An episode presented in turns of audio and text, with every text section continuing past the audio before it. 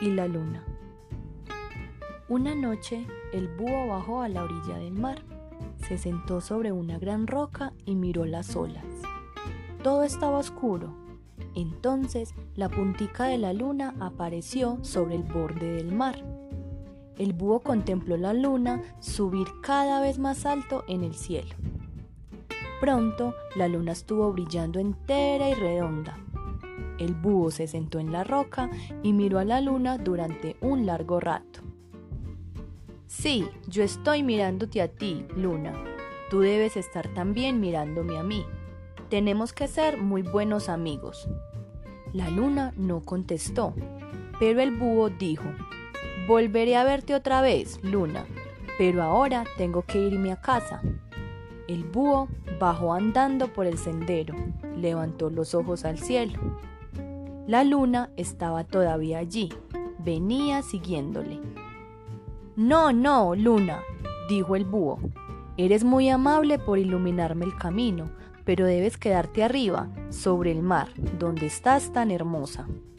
El búho siguió andando un poco más, volvió a mirar el cielo. Allí estaba la luna yéndose con él. Querida luna, dijo el búho, Francamente no debes venir a mi casa conmigo. No cabrías por la puerta y no tengo nada que darte para cenar. El búho continuó caminando. La luna se deslizaba tras él sobre las copas de los árboles. Luna, dijo el búho, creo que no me oyes.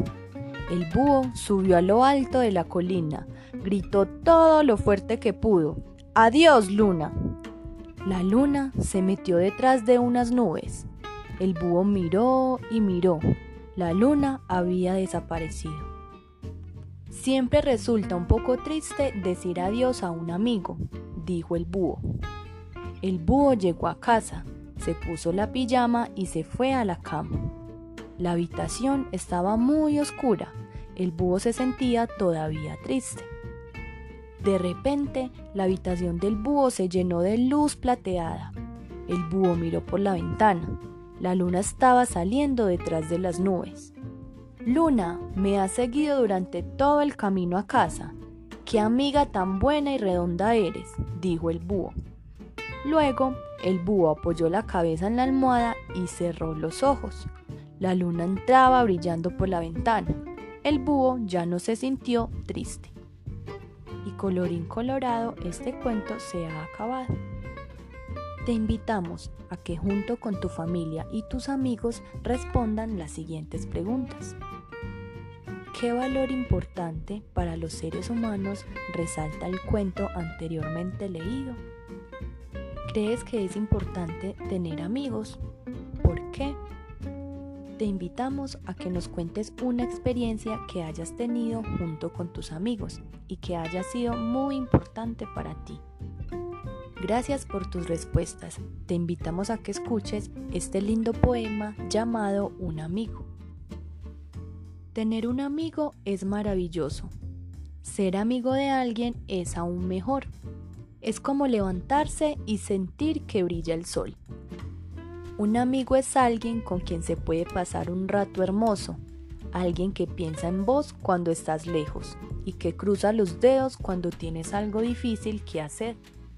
Nunca estás del todo solo cuando se tiene un amigo.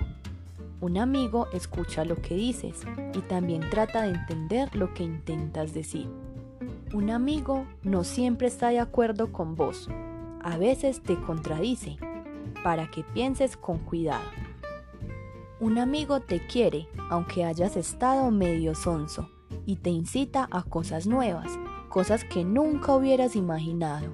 Un alguien es alguien en quien puedes confiar. Amigo es una palabra hermosa, es casi la mejor palabra.